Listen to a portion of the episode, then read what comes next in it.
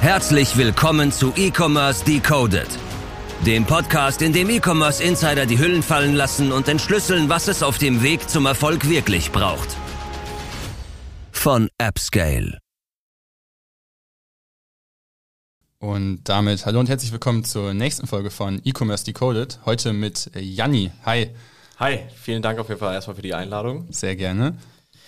Ja, ich muss sagen, sieht auf jeden Fall auch hier richtig geil aus. Das habt ihr auf jeden Fall sehr, sehr nice gemacht. Äh, das letzte Mal, wo ich hier war, äh, sah das Ganze hier ein bisschen leerer aus. Das war, das war die Büroeinweihung, ne? Das war die Büroeinweihung, Ja, krass. genau. Da Ja. kennen wir uns auch, glaube ich, ne? Ja, genau. Stark. Ja, cool. Holt die Leute doch mal gerne ab. Was machst du? Äh, warum bist du hier? Also Ähm, warum bin ich hier? Ähm, Fabio ist ein gemeinsamer Bekannter Mhm. äh, von Hunderunde und ähm, dadurch kam der Kontakt zustande. Ich war, glaube ich, war das letztes Jahr? War ich auf jeden Fall bei euch hier bei der Einweihung Ja. im Sommer. Es war auf jeden Fall ganz cool. Es gab Pizza umsonst. Und Aperol. Ich bin nur, den habe ich nicht gesehen. Echt nicht? Nee, nee ich Ja, habe nur die. Pizza gesehen. Aber äh, ja, es war auf jeden Fall sehr cool.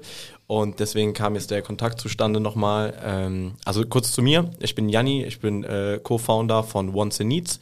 Ähm, wir sind spezialisiert auf den Markenaufbau äh, mit oder für Influencer. Und ähm, wir sind keine typische Agentur, sondern wir sind eher eine Holding und haben verschiedene Brands unter uns.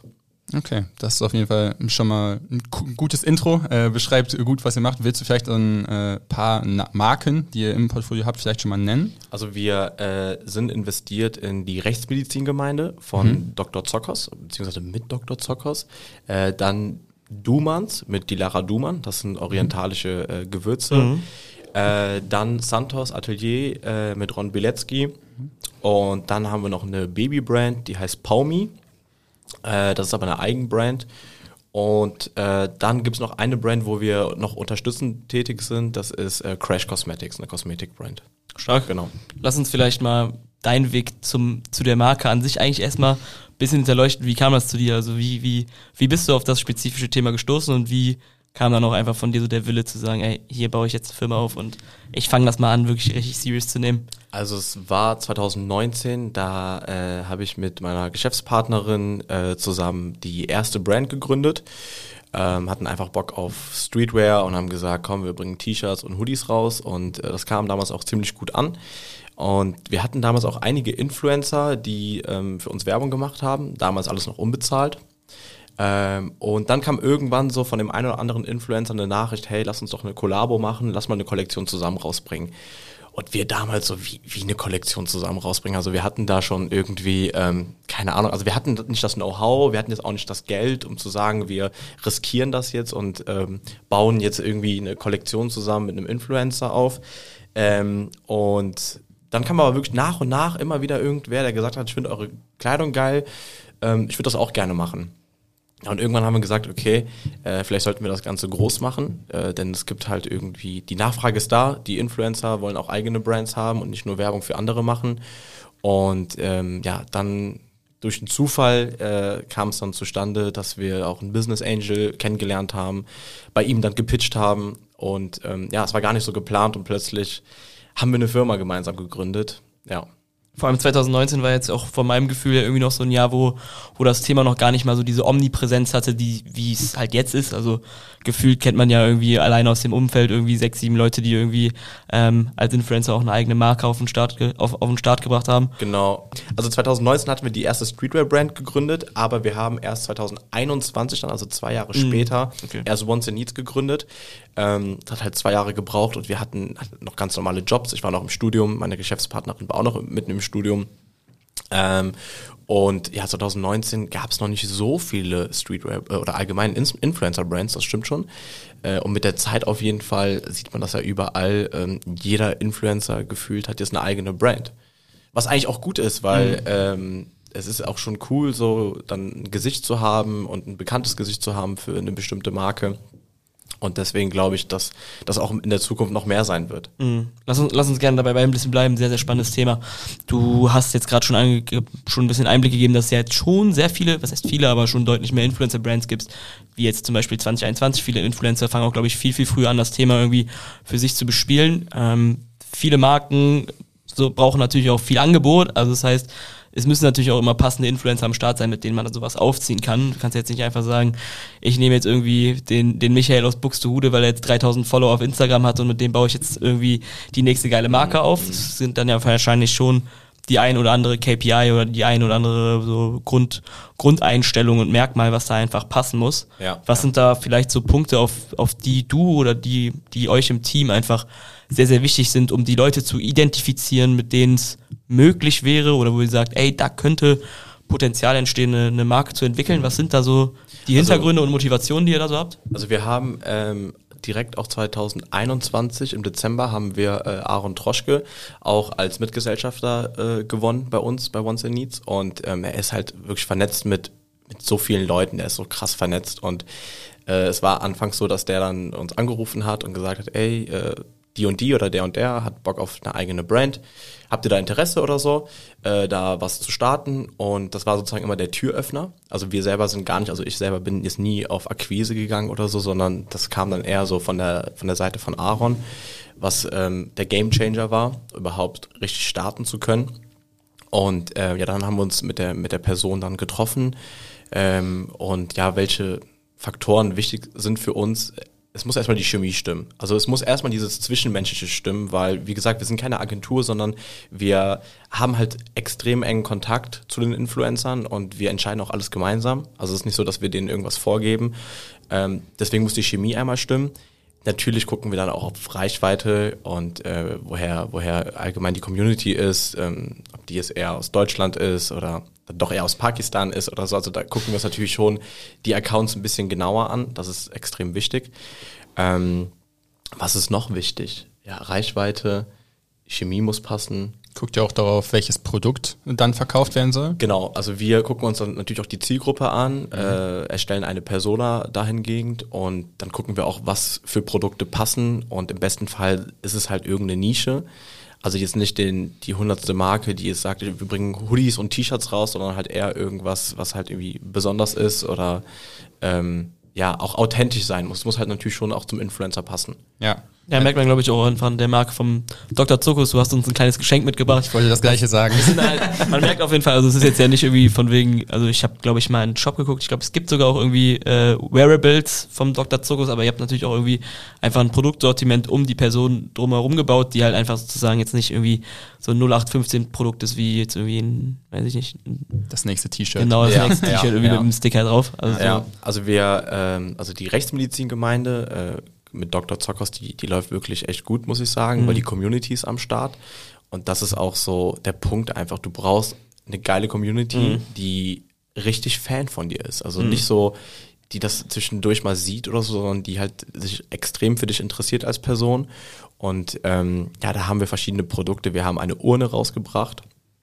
Also das war, ich war, ich war da äh, bei uns im Lager und war diese Urne da am Verpacken und es kamen extrem viele Urnen an, also das ganze Lager war voll und während ich so am Verpacken war oder am Einräumen war, habe ich mir gedacht, ey, was mache ich hier eigentlich? also wirklich, ich habe mir gedacht, so, hey, ich wollte doch hier so Marken aufbauen und ne, habe mir das anders vorgestellt und jetzt bin ich im Lager und bin so Urnen am Einräumen. Ja, und dann kam halt der Lounge und ähm, über den Newsletter sind wir noch sold out gegangen.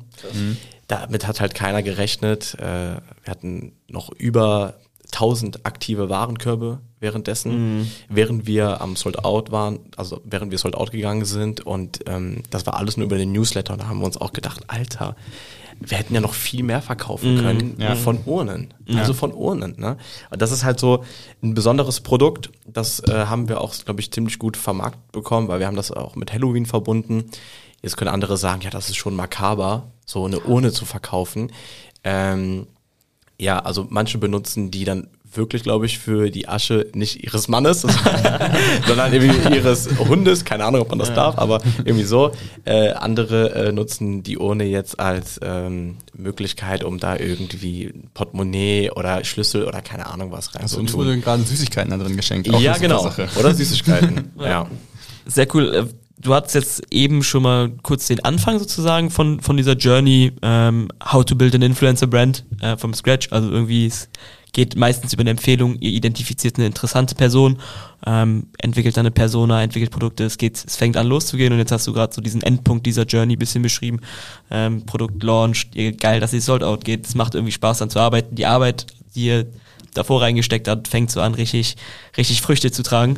Ähm, aber im Zwischenschritt passiert ja, glaube ich, auch noch mega, mega viel. Also so, man könnte jetzt vielleicht denken, dass es von ähm, der, dem Sourcing der Person zu Produkt irgendwie relativ schnell geht, aber vielleicht bringst du noch ein bisschen Licht ins mhm. Dunkle. Was sind so die Schritte auf diesem Weg? Ja. Wie lange dauert das vielleicht so ungefähr überhaupt, erstmal diese Marke dann zu entwickeln? Da gehört ja auch übelst viel Marketingkonzeption, Produktkonzeption mhm. ähm, etc. mit rein.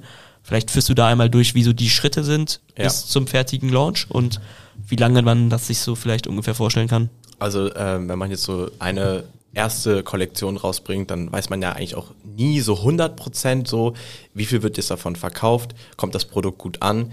Ähm, und da haben wir halt einfach gelernt, dass wir jetzt so für die Zukunft, äh, wir machen viele Umfragen, ähm, wir fragen die Community, was hat euch jetzt äh, daran gefallen oder nicht gefallen, warum habt ihr nicht gekauft. Also wir versuchen halt auch komplett auf die Community einzugehen. Und äh, mittlerweile haben wir das auch so, dass die Community, ähm, die kann uns auch äh, so ihre Lieblingssprichwörter zusenden. Und die benutzen wir dann auch für verschiedene T-Shirts. So. Und wenn das dann halt ein Spruch ist aus der Community, der sozusagen äh, von Dr. Zockhaus und uns nochmal dann so äh, abgegolten ist, dann ist es halt extrem geil, ähm, dieser Aufbau dahin dann, dass du dann irgendwann wirklich das T-Shirt siehst mit einem Spruch drauf. Äh, nächste Woche bringen wir jetzt zum Beispiel ein T-Shirt raus, da steht drauf, ähm, keine Leiche, trotzdem faul. Also solche Sprüche, das klingt eher so ein bisschen so wie Merchandise, aber dahin, dahinter steckt viel, viel, viel mehr.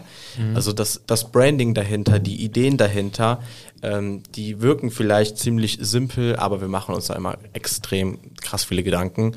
Und ähm, also Umfragen machen wir viele.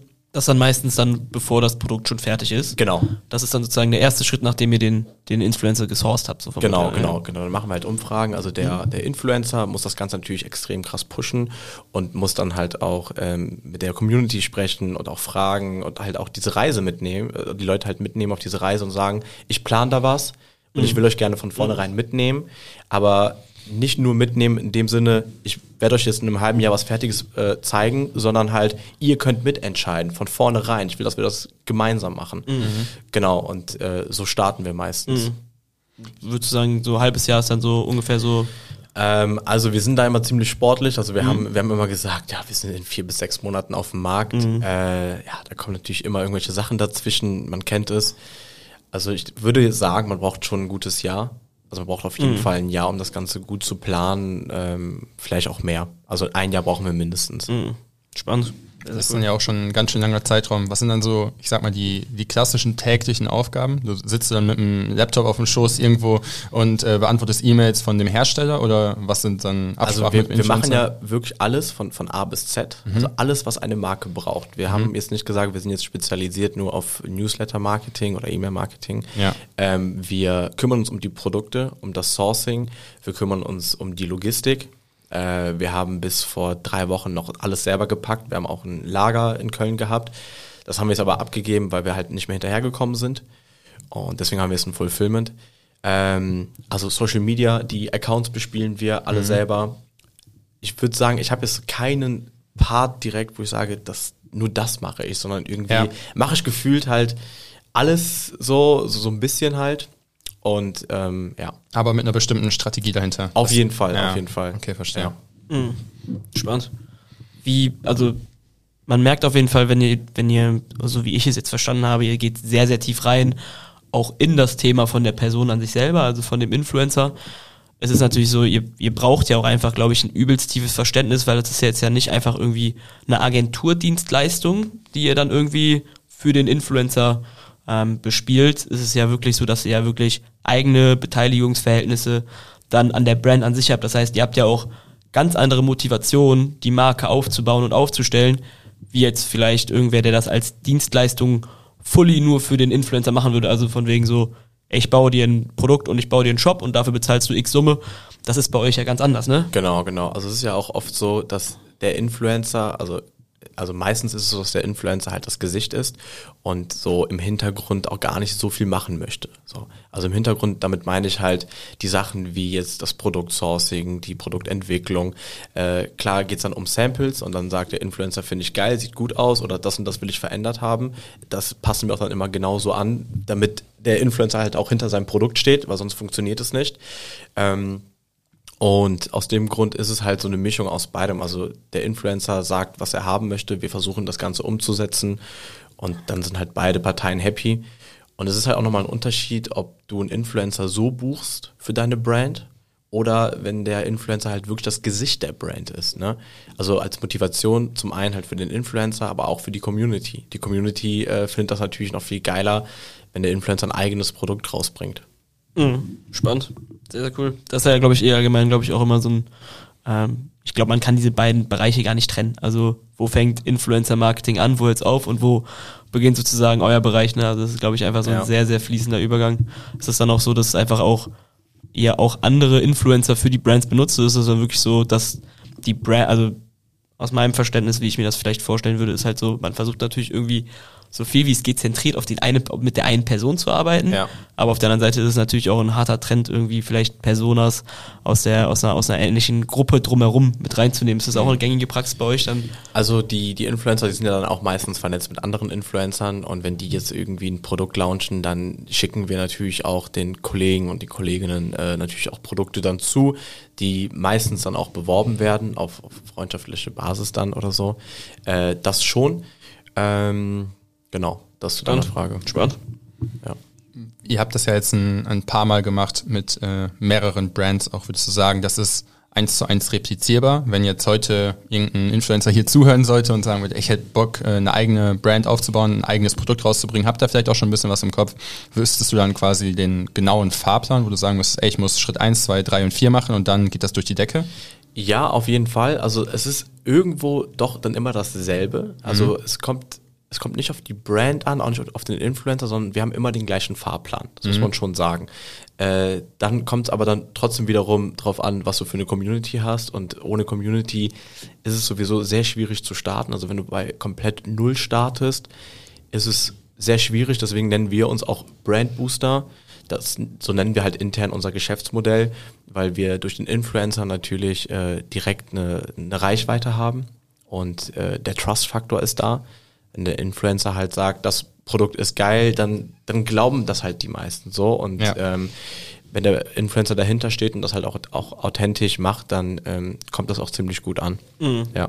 Ich würde gerne noch versuchen, aus dir so ein paar, paar Zahlen vielleicht rauszukitzeln. vielleicht vielleicht äh, nochmal zu dem Thema Beteiligung und äh, wie, was weiß, wie viel Geld man mit diesem Thema eigentlich verdienen kann. Aber wie ist so, ähm, Marvin hat das jetzt gerade schon gefragt, von wegen so neuen Case neu ausrollen, wie sieht das aus? Gibt es eigentlich immer so klare Beteiligungsverhältnisse? Wie viel kriegt der Influencer? Wie viel kriegt jetzt der Brandbooster?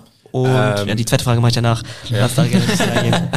Äh, nee, wir machen das eigentlich, muss ich ehrlich sagen, ganz individuell. Wir, wir schauen dann auch, was braucht der Influencer, was kann er vielleicht noch zusätzlich mitbringen, nicht nur halt Reichweite, sondern äh, vielleicht hat der eine auch schon irgendwie Kenntnisse äh, im Bereich Fashion und sagt, ich mache die Schnitte selber oder so. Und deswegen passen wir das eigentlich immer individuell an. Was wir aber immer gleich machen, ist, dass wir uns das Markenrecht teilen. Also 50-50 gehört äh, die Marke dann einmal unserem Unternehmen und dem Influencer. Nicht wie bei anderen, äh, wo dann irgendwie ähm, das, wie, wie gesagt, einfach nur beworben wird oder so, sondern auch wirklich äh, die Marke gehört dem Influencer. Mhm. Ihr wollt ja auch einfach sozusagen, dass es ein, lang, ein langwieriges Produkt bleibt und nicht so was Affektives, was dann irgendwie Ja. als Trend schnell, wie, schnell wieder einfach von der, von der Bühne wahrscheinlich Auf jeden verschwindet, Fall, ne? auf jeden Fall. Das Also ist wahrscheinlich auch eine Gefahr, die wahrscheinlich dann irgendwie auch immer mitspielt, Ja. was passieren könnte. Ne? Also was ist, wenn der, wenn der Hype irgendwie so ein bisschen abflacht und dann Ja. sagt der Influencer irgendwie so, ja, dann scheiße ich vielleicht als erstes aufs Produkt gedacht, ja, vom Gedanken her. Ja, ja, also klar, das ist auch ein Gedanke. Deswegen denken auch viele, äh, wenn man jetzt den einen oder anderen Influencer hat, dann geht man direkt sold out und äh, das, das wäre es dann schon gewesen. Nee, also wir müssen, also der Influencer ist eigentlich so der Türöffner für die Community und die müssen wir dann halt bespielen. Also wir müssen die von, von morgens bis abends mit Content bespielen und dann geht halt wirklich um Markenaufbau. Ne? Deswegen ähm, ist das schon ein, ja, ein langer Prozess und wir wollen halt ein nachhaltiges Geschäftsmodell aufbauen, Werte schaffen. Ähm, ja. Du, du meinst gerade schon das, das Wort Geschäftsmodell, was sind so langfristige Ziele, die ihr mit so einer Brand habt? Also es ist ja irgendwie, vor allem im E-Commerce, wo wir jetzt unterwegs sind, ist es ja oftmals so, dass du am liebsten irgendwie gebootstrapped eine, eine acht- oder neunstellige am besten Marke aufbaust, die dann irgendwie mit einem Team irgendwie langfristig zum Exit führst. Ähm, mhm. Wie sieht das bei euch aus? Habt ihr da andere Motive? Also Was wir sind so, wann ist so eure Arbeit was heißt vorbei, aber wann erledigt? wann hast du es geschafft, Janni? aber einfach sozusagen, wann, wann, ja. wann, was ist sozusagen das Ultimum, was ihr irgendwie mit einer Brand erreichen wollt oder erreichen könnt? Ähm, also der Plan ist jetzt erstmal die Marken zu halten, die erfolgreich zu bekommen, Werte zu schaffen. Ähm, und dann ein Exit von verschiedenen Brands, die wir haben, würde ich jetzt nicht unbedingt ausschließen. Aber aktuell wollen wir auf jeden Fall das halten und wachsen. Mhm. Ja. Mhm. Sehr cool. Ich würde sagen, bevor wir jetzt äh, gleich bisschen tiefer mal in einen kleinen Case von euch reingehen. Ja. Lass uns gerne vielleicht zur ersten Frage kommen, Marvin. Yes, äh, wir haben eine Frage, äh, die wir jedem Gast immer stellen und das ist, mit wem würdest du gerne mal ein Bierchen oder auch einen, Kaffee trinken gehen? Hast du da irgendeine Person, wo du sagst, vielleicht entweder beruflich oder privat, äh, mit der würde ich mich auf jeden Fall gerne mal austauschen? Oh, gute, das ist eine sehr gute Frage. Also du kannst wirklich aussuchen, was du willst. Ne? Also so die Person. Was ich will. Die Person würde in 15 Minuten hier sein, um. Das können wir nicht garantieren, aber wir können es probieren. Die Tür nochmal rein. Ich habe gesagt, stell dir vor.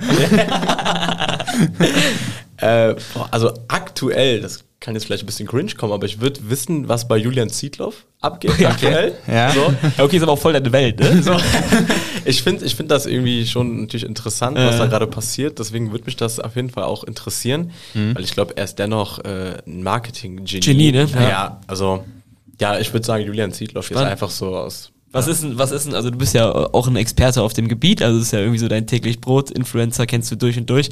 Deswegen voll der, voll der coole Call. Ich habe das auch nur einfach so ein bisschen über die letzten Tage mitbekommen, ein bisschen verfolgt. Also ich weiß, es ist, es ja, ist krass. Es ist krass. Es ist ja. krass. Was ist deine, was ist deine persönliche Einschätzung dazu? Boah, es ist mega schwierig einzuschätzen. Also meinst du, meinst entweder du, werden wir komplett verarscht. Ja, ne? Äh, entweder werden wir komplett verarscht und der bringt dann irgendwie bald so ein Coaching äh, raus, wo der sagt, ich habe es geschafft, trotz allem irgendwie. Ne? Abgerechnet ne? wird auf Pangan, habe ich letztens irgendwo gelesen, da hat wirklich was Tränen in den Augen.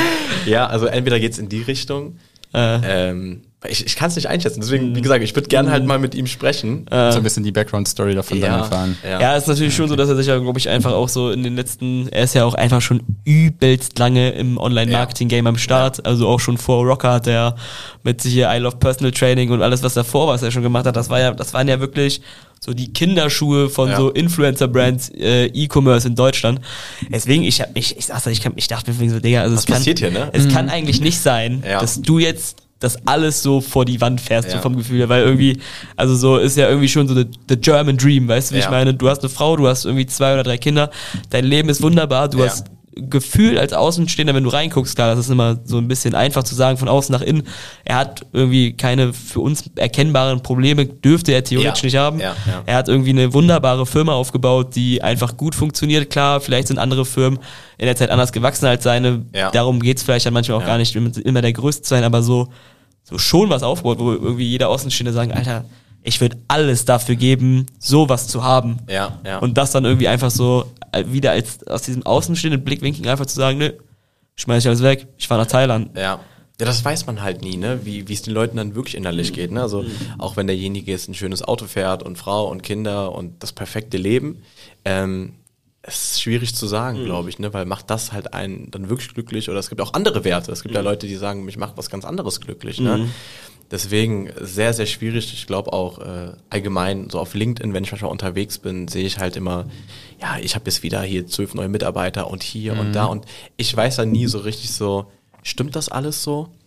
Meinen die Leute das auch wirklich so? Äh, ist das die Wahrheit oder ist es doch wieder mehr Schein als Sein? Ähm, ja, das für euch ein Problem, dass oder hast du quasi, was heißt Angst, ist vielleicht ein großes Wort, aber Angst davor, dass äh, einem von euren Influencern das passieren könnte ähm, und die Brand dann quasi dadurch ja Schaden äh, zunehmen, äh, zu sich nehmen würde? Aktuell eigentlich nicht. Ähm, nee, ich mache mir da eigentlich keine Sorgen. Ja. Weil wir versuchen ja auch die Brand so ein bisschen unabhängig vom Influencer dann mhm. aufzubauen. Mhm. Das ist ja auch das Ziel, äh, dass wir klar, am Anfang braucht man einen Influencer, aber der Influencer ist halt auch nicht ein Leben lang Influencer. Vielleicht will mhm. der auch irgendwann mal damit aufhören. So, und derjenige muss dann oder diejenige müssen, also die müssen dann halt äh, gemeinsam mit uns es halt auch schaffen, die Marke auch ohne den Influencer dann aufgebaut zu kriegen, ja. wo dann vielleicht mehr das Produkt im Vordergrund steht oder allgemein die Story dahinter. Mhm. Ja.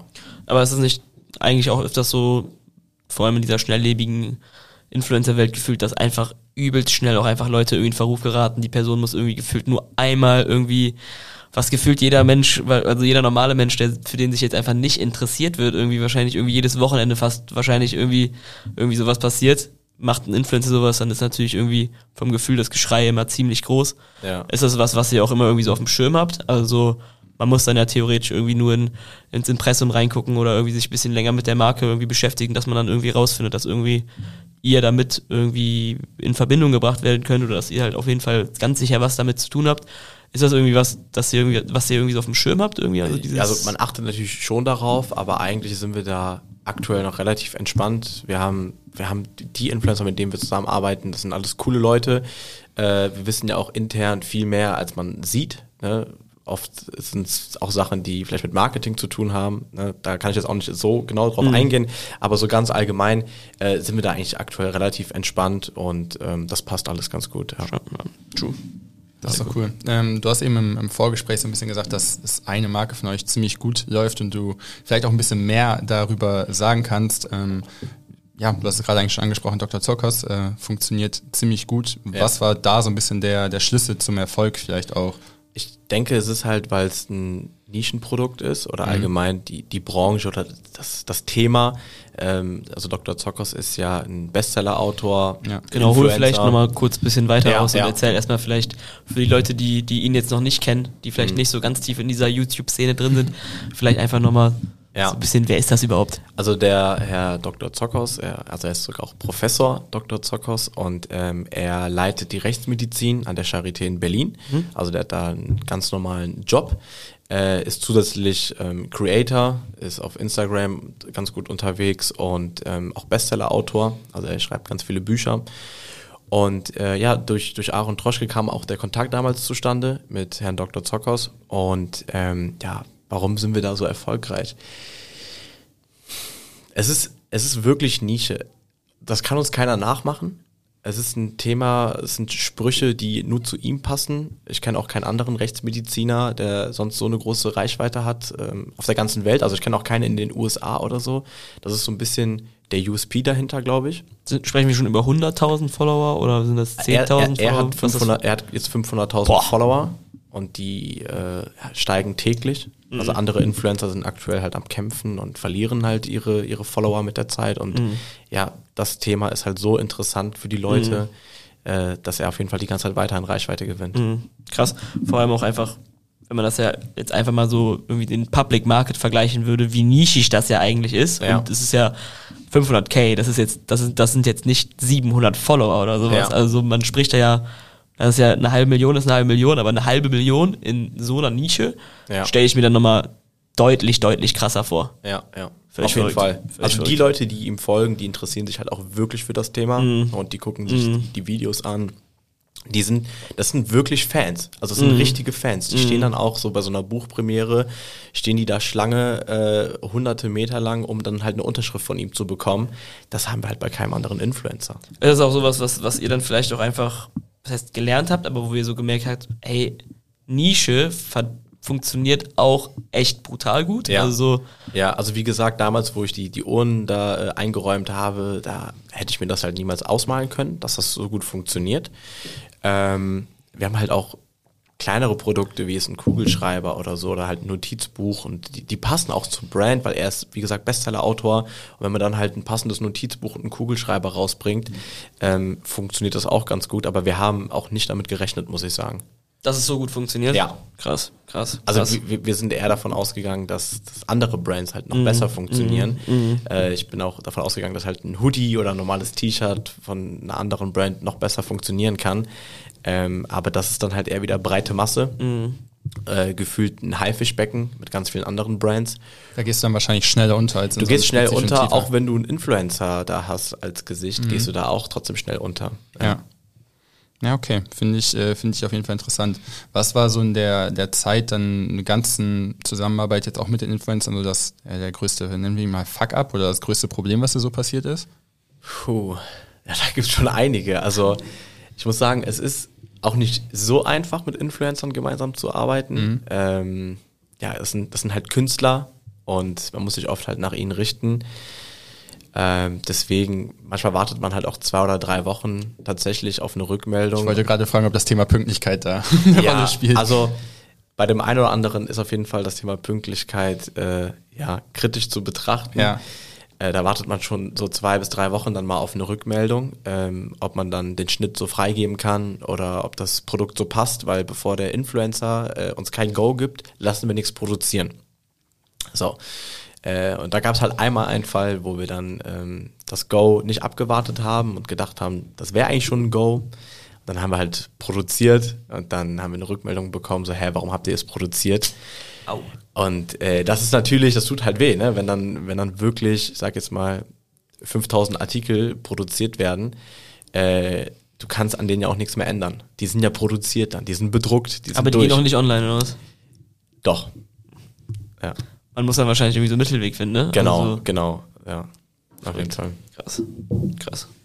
Aber daraus lernt man. Dann weiß man halt in der Zukunft, okay, äh, Ja. dann wartet man doch lieber nochmal zwei Wochen. Aber wir müssen dann natürlich auch gucken, so wann ist der Lounge, wann ist das Shooting, ähm, wann, wir müssen die Models organisieren, also so ein Shooting zu organisieren, das machen wir ja auch alles selber. Das ist ja, so, so einen Tag zu organisieren, äh, ist unglaublich. Also wenn du da jetzt keine Agentur hast, die sich drum kümmert und du das auch nochmal alles selber machst, dann ist das auch extrem schwierig und du versuchst ja auch irgendwie diesen Fahrplan zu halten. Ähm, ja, also man muss auf jeden Fall noch ein bisschen mehr Zeit einplanen für die Zukunft. Ähm, voll spannend. Lass uns einfach nochmal da rein, genau in diesen Punkt reingehen mit bezüglich Agenturen. Ich stelle mir das sehr, sehr spannend vor, weil ihr bedient natürlich irgendwie, sagen wir, die Brands, die wir betreuen, die sind dann eine Brand, die haben x Produkte, aber die gehören alle irgendwie zusammen und das ist für eine Zielgruppe. Das ist jetzt Ja. nicht so, was sich in, ineinander, ineinander irgendwie stark verstreut. Bei euch ist es ja so, ihr habt Brand XY im Portfolio, aber auch irgendwie Brand ZY, die natürlich irgendwie völlig zwei verschiedene Kanäle sind Ja. und zwei verschiedene völlige Zielgruppen. Wie kann man sich das so vorstellen? Holt ihr euch da externe Hilfe rein, um das irgendwie zu bewerben oder äh, andere Bereiche irgendwie mit einer Agentur Mhm. irgendwie abzudecken? Weil ähm, ich stelle mir das halt irgendwie schon sehr komplex vor, wenn ich irgendwie fünf, sechs Projekte habe und fünf, sechs Projekte gehen in irgendwie sieben Richtungen. Es gibt wahrscheinlich irgendwo Überschneidungen, aber man kann ja nicht irgendwie alles, glaube ich, selber irgendwie. Ja, also wir haben halt von vornherein gesagt, wir wollen jetzt erstmal breit gefächert auf den Markt gehen. Also die Rechtsmedizingemeinde hat da jetzt nichts mit orientalischen Gewürzen zu tun oder mit einer Babybrand. Das passt halt eigentlich gar nicht so. Und äh, deswegen haben wir gesagt, wir gehen jetzt erstmal breit gefächert auf den Markt und schauen, was funktioniert und was funktioniert nicht. Und die Sachen, die funktionieren, äh, ja, darauf fokussieren wir uns halt aktuell und äh, versuchen das halt skaliert zu kriegen. Ähm, ja, und wir machen, es ist, es ist halt dieses Sourcing, ist halt immer das Thema. Ähm, und wenn du halt eine Babybrand hast und halt nach einem Strampler source, suchst du halt gerade nicht nach, ne, nach einem anderen Produkt wie, so wie ein Stoffbeutel. Also es passt halt wirklich nicht zusammen und deswegen haben wir auch aktuell noch extrem viel Arbeit. Also wir müssen sehr, sehr viel machen. Ähm, ja. Aber jetzt eine Agentur habt ihr jetzt nicht irgendwie mit drin, die euch Nein. da irgendwie Nein, wir haben, beratend für, für irgendeinen Nein, wir Markenaufbau haben, wir haben einen sowas? Senior Advisor, auch noch als Mitgesellschafter bei uns, der uns berät, äh, was auch extrem gut tut, weil er auch ein paar Jährchen älter ist als wir und nochmal eine andere Erfahrung mitbringt. Und wir sehen die Dinge halt oft auch anders. Und ich glaube, diese Mischung am Ende äh, macht das dann aus. Stark. Cool. Ähm, wo, wo soll für euch die Reise dann so in den, den nächsten Jahren hingehen? Du hast ja gesagt, die Marken wollt ihr jetzt wahrscheinlich erstmal ein bisschen halten. Sollen noch weitere dazukommen? Oder? Also wir planen jetzt äh, für dieses Jahr keine weiteren Marken. Wir mussten jetzt auch einigen Influencern absagen. Also wir kriegen aktuell sehr, sehr viele Anfragen rein. Das, die Nachfrage ist dann auf jeden Fall da. Die Nachfrage ist extrem da. Also das Ja. ist gar nicht unser Problem. Das ist eigentlich auch unser kleinstes Problem, was wir haben. Ähm, deswegen dieses Jahr wollen wir uns auf die Brands fokussieren, die wir haben und die jetzt richtig erfolgreich machen. Und wenn es dann läuft, dann kann man halt nochmal drüber quatschen und nochmal überlegen, ähm, in welchem Bereich wir da gehen wollen. Aber dieses Jahr nicht mehr. Spannend, wie, wie in dem Zusammenhang, glaube ich, sehr cool. Wie skaliert man eigentlich sowas dann irgendwie richtig? Also viel kommt natürlich irgendwie auch über die Brand, aber das kann ja eigentlich nicht nur der einzige Kanal, also über den Influencer, Ja. aber das kann ja vom Grundgedanken, glaube ich, denke ich mal, nicht die, der einzige Kanal sein, über das man dann das versucht zu skalieren. Habt ihr noch andere Kanäle, die wahrscheinlich extrem gut funktionieren? Ich stelle mir gerade vor, irgendwie TikTok wahrscheinlich irgendwie mit manchen Brands machen wahrscheinlich mega Sinn. habt ihr irgendwie beim Herrn Zokos, wahrscheinlich ist die Zielgruppe da irgendwie ein bisschen älter, vielleicht auch irgendwie äh, ein paar Performance-Ads irgendwo geschaltet. Vielleicht Ja. können wir da nochmal also reingehen. wir, wir sind halt sehr, sehr, sehr stark im E-Mail-Marketing. Mhm. Also das funktioniert extrem, extrem gut.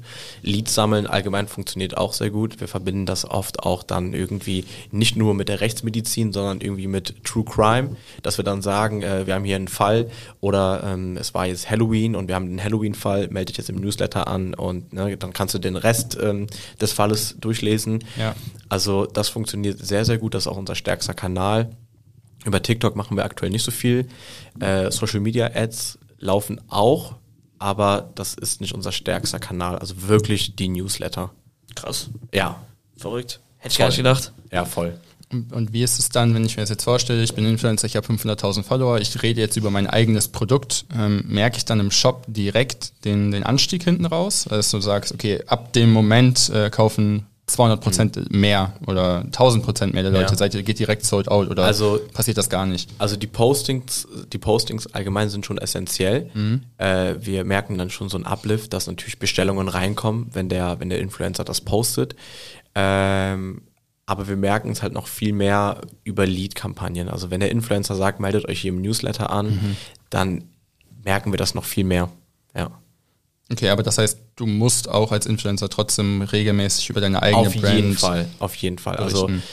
auch diese, diese Prozesse so hinter den Kulissen, wir haben jetzt hier wieder neue Samples oder wir Mhm. planen gerade die nächste Aktion oder hier könnt ihr euch äh, eintragen und äh, mitwirken. Ja. Also diese, diese ganzen Sachen sind wirklich essentiell für uns. Ja. Das, das heißt, die sind dann aber auch geplant sozusagen zu posten? Die sind auf jeden Fall geplant, trotzdem muss es auch dann passen und Mhm. authentisch sein. Also wir sagen dann, es wäre super, wenn du nächste Woche zweimal das Thema angehst. Ja. Ähm, und oft ist es aber mittlerweile schon so, dass die Influencer das von alleine machen. Ja. Also das ist jetzt schon so ein ganz gut eingespieltes Team. weil ihr die gut genug geschult habt. Genau, genau, genau. Ja, die wissen auf jeden Fall jetzt so, wie es funktioniert und ähm, ja, dann macht es natürlich noch viel mehr Spaß, wenn du da nicht so hinterher sein musst. Ja, verständlich. Ja. Cool. Kann, kannibalisiert sich das dann, wenn die jetzt andere Sponsorings oder sowas annehmen? Ja, also da sagen wir dann auch, äh, es wäre cool, wenn irgendwie an dem Tag oder in der Woche jetzt nicht so viel Werbung gemacht wird für, für andere Brands, damit dann auch nicht der Fokus verloren geht.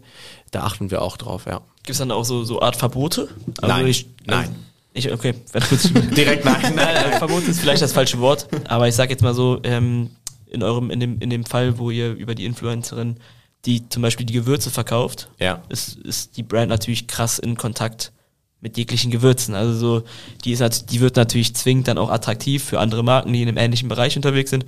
Und sagen wir, dann kommt jetzt irgendwie mal ähm, Just Spices, weil Ja. das ist vielleicht jetzt einfach gerade Ja. irgendwie ein guter Case, den man vielleicht in dem Game immer mal wieder irgendwie hört, um die Ecke und bietet halt irgendwie auch eine Kooperation an. Ähm, könnte ich mir halt vorstellen, dass es dann da halt in einem gewissen Maß zu einem Konflikt zwischen eurer Brand und sozusagen der Werbeanfrage, ähm, ähm, dass da einfach ein Konflikt entsteht.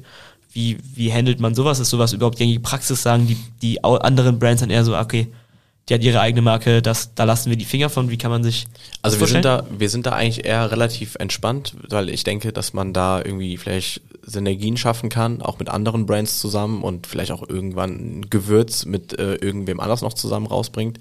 Deswegen sind wir da total entspannt. Das kann der Influencer auch alleine entscheiden.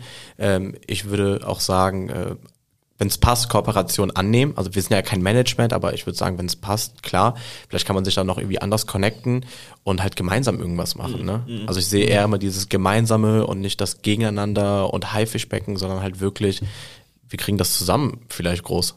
Ja. Spannend. Das ist natürlich, glaube ich, auch einfach allgemein, auch weil es vielleicht von mir ein bisschen so falsch gedacht, weil vor allem am Anfang kann ich mir vorstellen, wenn die Brand jetzt noch nicht so diesen übelsten Hype hat oder der Hype noch nicht so richtig ausgelöst hat, dann lebt die Person natürlich auf der anderen Seite immer noch von dem Influencer-Dasein und das ist natürlich irgendwo viel auch, auch Werbung und das kann man dann natürlich wahrscheinlich auch irgendwie einfach relativ schwer nur verbieten. Ne? Also Ja, so, ja, auf jeden das Fall. Ja, das ist ja dann schon ein bisschen so von wegen so, nee, du arbeitest jetzt nicht vom, vom Gedanken her. Ja, nee, nee, Spannend. so ist es nicht. Was sind, was sind vielleicht noch so vielleicht so ein paar ähm, verzögerte Wahrnehmungen, die man vielleicht über diesen Bereich hat? Also Sachen, die du immer wieder hörst, wo du denkst, Alter, Ja, ist so- das wirklich dein Ernst, das jetzt zum 700. Mal so, Also das viele- muss man doch jetzt verstanden haben. Also so. viele denken ja auch, wenn du halt einen Influencer hast als Gesicht, dass du halt äh, direkt irgendwie sold out gehst und da äh, tausende von Bestellungen reinkommen. Das ist halt eben nicht so. Es ist halt nicht mal ansatzweise so, dass du dann direkt sold out gehst. Vor allem so beim, beim ersten Mal, beim ersten Launch. Du musst ja auch erstmal so diesen Trust-Faktor, also derjenige oder diejenige, die dann bestellt, die müssen ja auch dann äh, sagen, das Produkt ist geil und ähm, erzählen das dann weiter und empfehlen das weiter und deswegen darf man halt bei der ersten Kollektion sowieso nicht reinkacken. Das muss, also da muss halt wirklich alles äh, durchdacht sein. Und ja, viele denken aber, wie gesagt, dass du halt einmal eine Kollektion hast, sold out gehst und äh, hunderte tausend Euro verdient hast. Äh, und dann sagen die dann irgendwie, ja, die kaufen für 10 Euro ein T-Shirt ein, verkaufen das für 50 Euro und denken, damit war's halt. Aber das, das ist halt gar nicht so. Mhm. Ist das auch so ein Grund, warum ihr so ein bisschen so, das heißt, diesen Shift gemacht habt, aber so, man, wir wissen ja so ungefähr, was ihr, womit ihr vorher so zusammengearbeitet habt.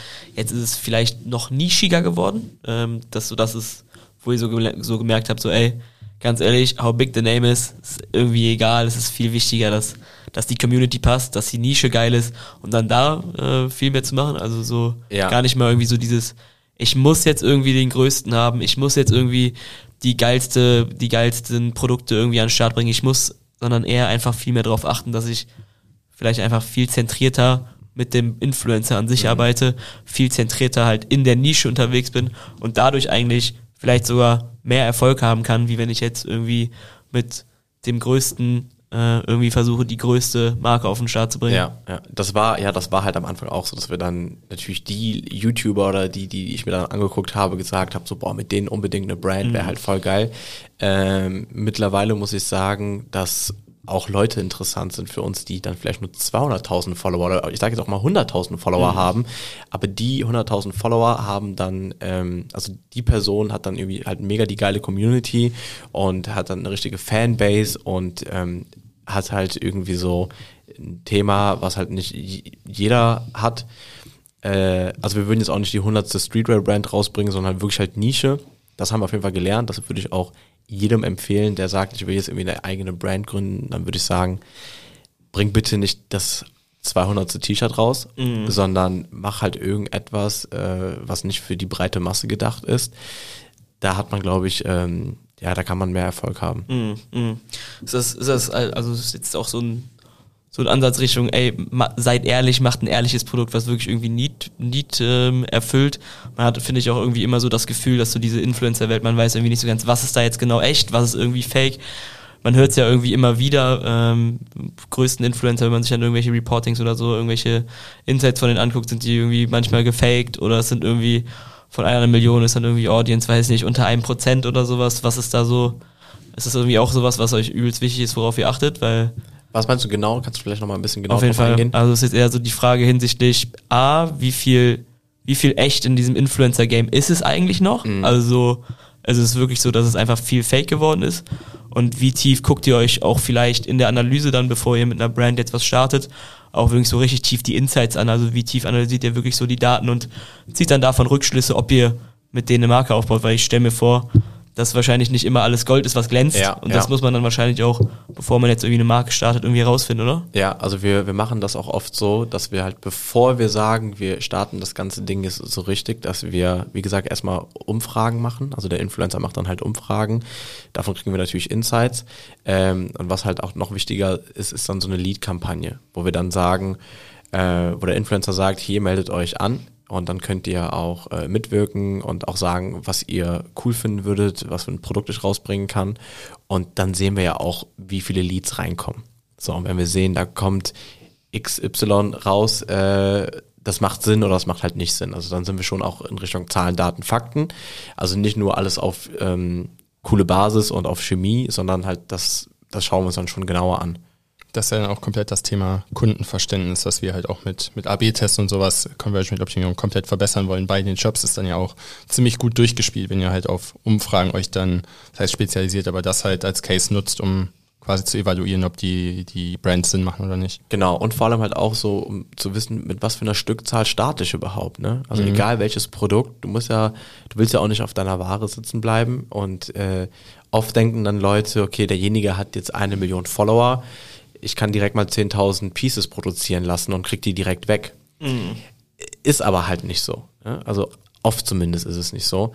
Und ähm, deswegen anhand der KPIs, der, der Leads, wissen wir dann auch ungefähr mittlerweile, mit was für einer äh, Stückzahl wir starten können, um nicht draufzahlen zu müssen am Ende. Mhm. Mhm.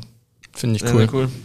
Ähm, abschließend würde ich noch eine, eine Frage stellen, die wir auch jedem Gast äh, probieren zu stellen. Was war der, der beste Ratschlag, den du jemals bekommen hast? Also sei es jetzt auch wieder businesstechnisch oder privat. Äh, hast du da eine Sache, die du nennen kannst und sagst, das war auf jeden Fall das, das Wichtigste? Ähm, ja, der beste Ratschlag. Ich habe keinen direkten Ratschlag bekommen, sondern eher so, äh, morgen sieht die Welt wieder anders aus. Das ist halt oft so, vor allem als, als Gründer oder Gründerin, ähm, manche Tage sind so, als, als würde die Welt untergehen. Man denkt, es ist jetzt alles vorbei und ähm, schlimmer geht's gar nicht und ich habe jetzt alles verloren. Und irgendwie ist es dann meistens so am nächsten Tag oder am übernächsten Tag sieht die Welt halt wirklich anders aus. Dann kriegst du einen Anruf und dann öffnet sich wieder die nächste Tür und dann ist doch wieder alles positiv. Deswegen ähm, mittlerweile, wenn irgendwas richtig scheiße läuft, dann, dann weiß ich eigentlich zu 100 Prozent, guck mal, morgen oder übermorgen wird es mir wieder besser gehen. Und das kann ich auch als Tipp so geben, wenn man denkt, die Welt geht unter, äh, warte mal ein, zwei Tage ab, dann, dann wird's wieder. Dann findest du eine Lösung, dann kannst Ja. du weitermachen. Hast du da, hast du da einen Case aus deiner Vergangenheit jetzt so? Also ich denke mal, bei euch das Geschäft geht so auf und runter, rauf und runter, rauf und runter. Ja, Wie wir haben je- viele- Jeder viele- jagt, jeden Tag werden irgendwie so Emotionen von der anderen gejagt, wahrscheinlich irgendwie so. Ja, wir hatten viele Ups und Downs. Wir haben halt auch mal ein Office unterschrieben damals, äh, was dann monatlich zweieinhalbtausend Euro gekostet hat. Und dann, dann habe ich mir halt auch so hinterher gedacht, so nach zwei, drei Monaten, ey, wir haben gar keine Mitarbeiter. Wir sind jetzt ähm, drei Leute, also drei Geschäftsführer und wir sitzen hier zu dritt und haben jetzt hier ein Office und zahlen da irgendwie 36.000 Euro im Jahr. Dann sind wir eigentlich bekloppt. Wie kommen wir jetzt hier raus? Ne, warum, warum haben wir das getan? Und ähm, ja, das war auf jeden Fall so eine Situation und das hat sich dann eigentlich auch wieder ziemlich schnell geklärt, äh, weil wir dann nochmal neues Geld bekommen haben. Ja. so, aber ja, trotzdem Geld, was wir dann halt verbrannt haben für, für so Sachen, die halt extrem unnötig sind. Deswegen würde ich auch jedem Gründer oder, Gründer oder jeder Gründerin sagen, äh, starte nicht direkt irgendwie mit einem riesen Office und versuch wirklich deine Kosten klein zu halten, ähm, weil es kommen immer wieder irgendwelche Kosten auf einen zu, mit denen man nicht rechnet und dann hat man noch diese zusätzlichen Fixkosten, die dann wirklich extrem wehtun. ja. Sehr cool. Cool. Ich würde sagen, das waren Ich wollte das gleiche sagen. schöne abschließende Worte. Ich denke mal, ich denke mal, das ist auch ein guter Punkt, den jeder auf jeden Fall mitnehmen kann. Mir hat sehr viel Spaß gemacht. Mir auch sehr, sehr cool auf jeden Fall. Vielen ich Dank. voll spannend, über die ganzen Ja. äh, Influencer-Themen noch ein bisschen mehr zu lernen, weil wir da ja auch nicht tag tag tagtäglich so drin sind. Ja, ja. Und ich glaube, viele Leute auch können sich nicht so als Außenstehender vorstellen, was eigentlich hinter so einer Marke eigentlich steht. Ne? Also Ja. so, viele gehen ja vielleicht primär einfach immer direkt davon aus, das hat alles der Influencer gemacht, das war Ja. irgendwie nur seine Idee, der hat alles irgendwie selbst irgendwie auf die Kette gestellt, aber Ja. die Personen, die dahinter werkeln und was ist da eigentlich wirklich, was da eigentlich wirklich braucht, das kommt halt nicht so, nicht so häufig rüber, deswegen Ja, war das, glaube ich, ein sehr, sehr spannendes Gespräch. Vielen, vielen Dank dafür. auf jeden Fall. Danke euch. Danke dir. Ciao, ciao. Ciao. Ciao.